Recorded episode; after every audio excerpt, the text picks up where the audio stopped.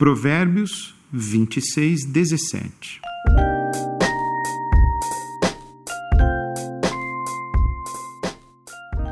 Meter-se em discussão alheia é como puxar um cachorro pelas orelhas.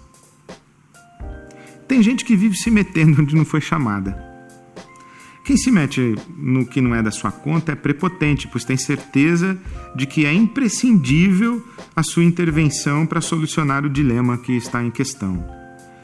Parte do princípio que possui alguma qualidade, alguma prerrogativa que não pode ser desprezada é pensa de si mais do que convém, por isso se mete onde não foi chamado. Quem se mete onde não é chamado é imprudente, pois parte do pressuposto de que tem domínio dos fatos, sabe o que se passa no íntimo das pessoas envolvidas, é capaz de controlar as circunstâncias. As pessoas intrometidas caem de paraquedas e acreditam saber o necessário para interferir positivamente na situação. Por isso elas se metem onde não foram chamadas. Quem se mete onde não é chamado é inconsequente pois sendo impossível saber como os invadidos reagirão, além de ser uma ameaça às pessoas, ela coloca a si mesma em risco, né? Você não sabe o que um cachorro desconhecido fará se você pegar eh, esse cachorro pelas orelhas. O mínimo que se espera da sua parte é cautela.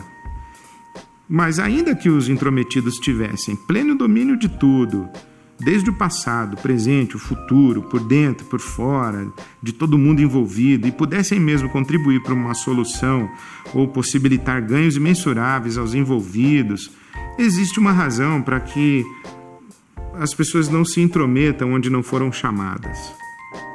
A razão é simples. Ninguém tem o direito de interferir na vida de uma pessoa sem o consentimento dela. Simples assim. Até mesmo Deus respeita essa lei. Deus não tem o hábito de interferir sem ser convidado. Esse é mais um provérbio sobreviver, porque viver é mais que sobreviver.